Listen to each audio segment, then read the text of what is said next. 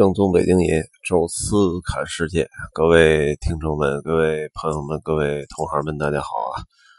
呃，我现在录音的时候呢，人已经在巴黎的酒店了啊，但是惊魂未定啊。这个确实这一天太恐怖了啊。话说呢，这两三天吧，最近这北京的。应该叫雷暴天啊，就是又打雷，有刮风，有暴雨，而且这种下雨的密度特别大。这个每次下的时候，这个整体的雨量也特别大，但是时间呢又特别短啊，大概下两个小时就停三个小时，差不多这最近这两三天都这样。呃，一开始呢还没往那儿想啊，觉得。还挺好，北京最近就是太干燥，呃，然后同时这个太热了，多下点雨呢，这个还舒服一点。尤其晚上这个跑步时候啊，小风一吹还挺舒服。结果越临近我要出团的时候，就越觉得不对啊，因为我看了一下我这个呃飞机啊，这个等于东航给配的票，呃，我因为它是东航嘛，它的 base 在上海。所以这个团从上海走，呃，客人呢都是大连啊，大连那边的。然后他配的从大连，就是也是早上起来，呃，飞第一班啊，飞到上海，啊，然后我呢是从北京过去啊，也是配的是早上起来第一班东航的飞上海，啊，然后在上海呢是中午的十二点五十，啊，是这个飞机等于是。呃，飞向巴黎，呃，一开始觉得还行啊，中间中转有三个小时，也不用拿行李，就是出境，啊，浦东那个出境呢，有时候人一般也不多啊，也有自助的办理的地儿，觉得哎，这应该问题不大，啊，然后就没太关注，啊，结果正好赶上那个每天都有下雨，有雷暴，尤其是在我出发前那一天，啊。下了一整天的暴雨，然后当时我仔细看了一下，心就凉了啊！那天的几乎所有飞机，呃，有一半是延误，有一半是取消啊，这个就没有一班啊。当时只在那个机场的大屏幕，没有一班是正常飞的，这个可就有点吓人了尤其是我这是出发之前的一天。啊，然后当时就开始跟旅行社打电话，啊，紧急磋商，说看看这事儿怎么解决，是不是咱们得有个备案之类的。呃，当时呢，旅行社那边建议呢，就是说这个，呃，说看看能不能，就是我先提前坐火车过去，呃，然后这样第二天等于就当时还查这个火车的班次啊，最晚的动车好像是七点多。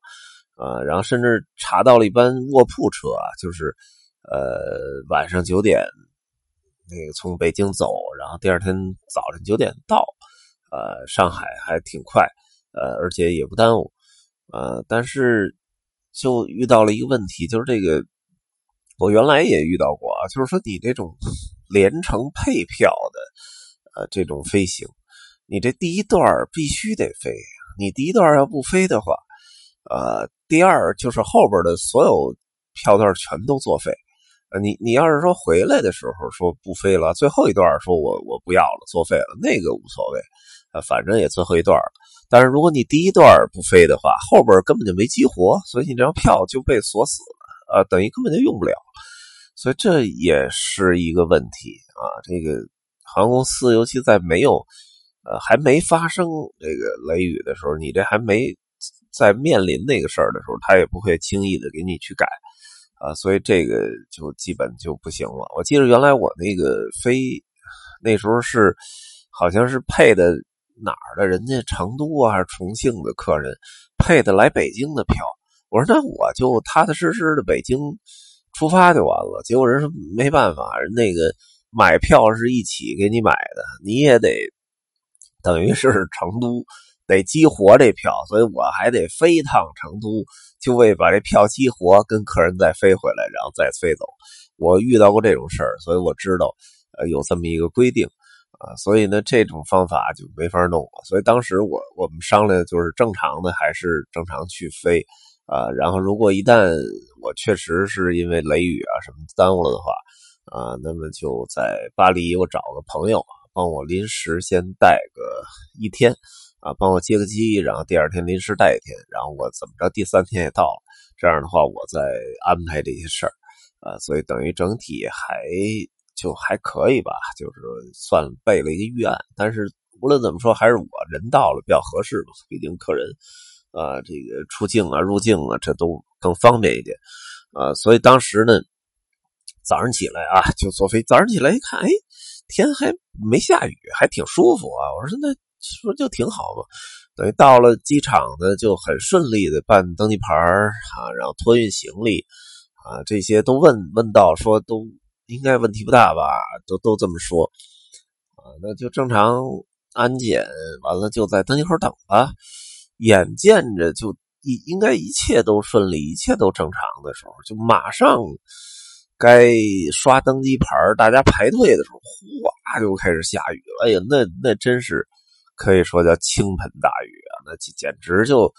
就是可能你站的那个站的露天，应该就。五秒就全身湿透，那个可够吓人的。还这边还挺贴心的啊，这个一人发了一个那种一次性的雨披，呃，后来发现还真的挺有用，因为我们在那个摆渡车上把这雨披都穿上了，啊，就从摆渡车下来，然后走那个引渡桥啊，走走那个那个就就是登机的那个桥，就这可能也就我觉得半分钟的时间。呃，如果说没这雨披，肯定也就全湿透，啊，这这还真是不错，啊，但是坐下来之后，大家就不踏实了，因为这种雨雨的雨水量是影响飞机起降，啊，就是说，如果说雷这单说啊，就这这这种雨量就肯定不行，然后就等，然后等完又开始打雷，然后就开始等，啊，等于我们这飞机预计呢，其实飞是。七点半飞啊，预计九点五十，等于我们这差不多七点一刻就推出来了，飞机就在旁边等着，就一直等啊等，然后就我看那非常准的那个排队信息啊，他就一直排着排着排的快到你了，哐就给你踢到四五十名以后就啊，就是说现在还不行呗，大家就滚动滚动着往前。我看了关注了一下前面排我们前面的那个航班。呃，也是啊，就过去之后，其实也没飞，然后就又滚动到后边去了，就大家都在滚动中，啊，就等待，其实就都在等待天气的那指令，啊，然后就慢慢就看那非常准上面，一会儿从七点半推到七点五十，七点五十推到八点一刻，八点一刻推到八点半，就这么十五分钟、二十分钟的往后推呀，这个可真是挺熬人的。当时我们算，就是差不多是在九点前。能飞还是 OK 的，九点以后就就基本没戏，九点半要飞，基本就算虾米了，肯定是赶不上啊。所以当时这个九点，我们这是九点四十几分才算正式走到跑道上，九点五十差不多应该是那上海那边已经到了的那时间，我们这儿才起飞的啊。所以当时就觉得没什么希望啊，但是哎。结果这个飞机上，呃，居然抢回来点时间，所以落地的时候本身预计是十二点半，结果十一点半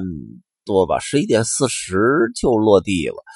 呃，还居然突然又燃起希望了啊，因为等于相当于还有一个小时多一点嘛。结果呢，又出现一问题，就是这边也是摆渡车，而且特别远。哎呀，赶紧就下来抢第一班摆渡车。那摆渡车慢慢开，慢慢开。我觉得摆渡车得开了二十分钟啊。这越着急的时候，这摆渡车就越慢，而且还经常停，等别的飞机过去什么的。哎呀，给我急的啊！结果下了这摆渡车，我说赶紧看看有没有人协助。结果特可气的，还真有一个同行协助，说您那哪班？我说我这个是飞巴黎那班，抱歉，您已经赶不上了，您不要不要往前赶了。哈，给我气的，我说我这还有差不多还有五十分钟呢，我说就算是提前半个小时关舱门，我也还有二十分钟机会呢，你你让我拼一把，不不能拼了，你你找不着，说你你你就跟着我吧，你已经被改签了。我说这不行，我得试试，我就没理他，我就直接就往上跑啊，就是浦东机场，咱还算熟吧，就一路跑出那个。呃，我看了一下，直接中转那个通道是关闭的，然后就一路跑出那个行李转盘，再上三楼，啊，完了直接就跑向那个，跑向那个国际的那个呃出口啊，等于在那儿赶紧就插队办的那个呃出境手续，插队办安检，这都没办法，跟人赶紧求，你看我们这都登机了啊，还算大家还算都挺配合，而且确实人也不算多。呃，就这大概从我记得从下了摆渡车吧，到我跑到登机口啊，中间还有呃安检边检，差不多应该是用了二十分钟的时间啊，基本就就把这些事儿全办完了啊。等于跑到那儿的时候还有五分钟关舱门啊，然后人家再看了一下我这登机牌，说你这个已经好像已经无效。啊，你说已经系统里把你给消掉了，说你肯定赶不上。但是我我说我这人都到这儿了，然后就赶紧打电话说这个说有没有你的餐啊什么的。我说我不吃饭了，您无论如何得让我上去啊。最终又给我换了一张登机牌上去了啊。但是说就是我的行李肯定是过不来得下边但是我说无论如何人赶上了吧，总算还是运气比较好。啊，就，呃，所以这个后来跟着客人一起啊，来到巴黎，呃，不出所料啊，我那行李也没跟上啊，等于下一班的他会给我送到酒店。好在呢，在巴黎要连续住几晚啊，所以这样也没受到什么太大的影响吧。呃，无论如何啊，这算是有惊无险啊，度过了这么一次呃非常奇妙的转机旅程啊。总之，给客人也跟着一块紧张半天，啊，但是比较不错的是啊，还没什么太大的出现太大的损失，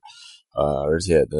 也跟大家也都分享一下吧，就是说不同的几点啊，就是总结，就是第一个，我觉得可能在尤其在夏天吧，呃，配票的时候，如果旅行社能交涉的话，还是配到头一天比较踏实。呃，但是这个有时候是航空公司旅行社的交涉，而且有时候航空公司比较强硬，这事儿还真不好说，就直接能直接能能能由导游来插手的。啊，那第二点呢，我觉得就是这个，呃，这个这个千万别迷信